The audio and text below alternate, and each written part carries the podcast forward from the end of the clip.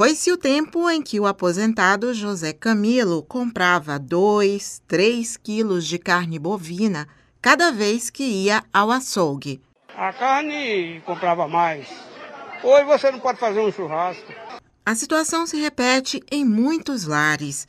2022 deve terminar com a menor proporção de consumo de carne bovina dos últimos 26 anos no Brasil. É o que aponta uma projeção da Companhia Nacional de Abastecimento. O levantamento revela que até o fim do ano, a média de consumo deve ser de 24 quilos e 800 gramas por pessoa. O aposentado Edivaldo Santana pagou caro para levar para casa menos carne do que gostaria. Uma parte do dinheiro foi para a carne e o que sobrou, ele comprou ossos para fazer sopa. Antigamente você comprava 30 reais de carne, era o dobro desse, o dobro.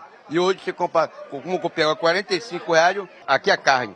E aqui é um osso que eu comprei para sopa aqui, de noite. De um lado do balcão está quem compra menos. Do outro, claro, quem vende menos. O açougueiro Agildo Paixão diz que muitas famílias estão buscando opções mais baratas para compor o cardápio. Hoje tem gente que não está nem comprando mais, né? Está optando por umas coisas mais baratas, frango, ovos, né? Essas coisas. Quem está podendo comprar está diminuindo. Comprava dois, está comprando um quilo. Quem comprava um quilo, está comprando meio. O aumento da inflação elevou o preço da carne bovina, mas outras opções também ficaram mais caras.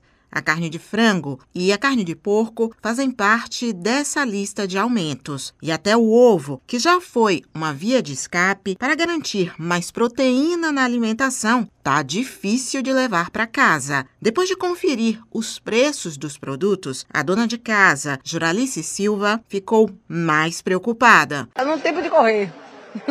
se correr o bicho pega, se pegar o bicho come, tá tudo caro, tá tudo muito difícil. E é tudo é desemprego, né? Mas todo mundo trabalhando, a situação estava mais fácil, né? Mas está muito difícil, está tudo muito caro. Suzana Lima para a Educadora FM.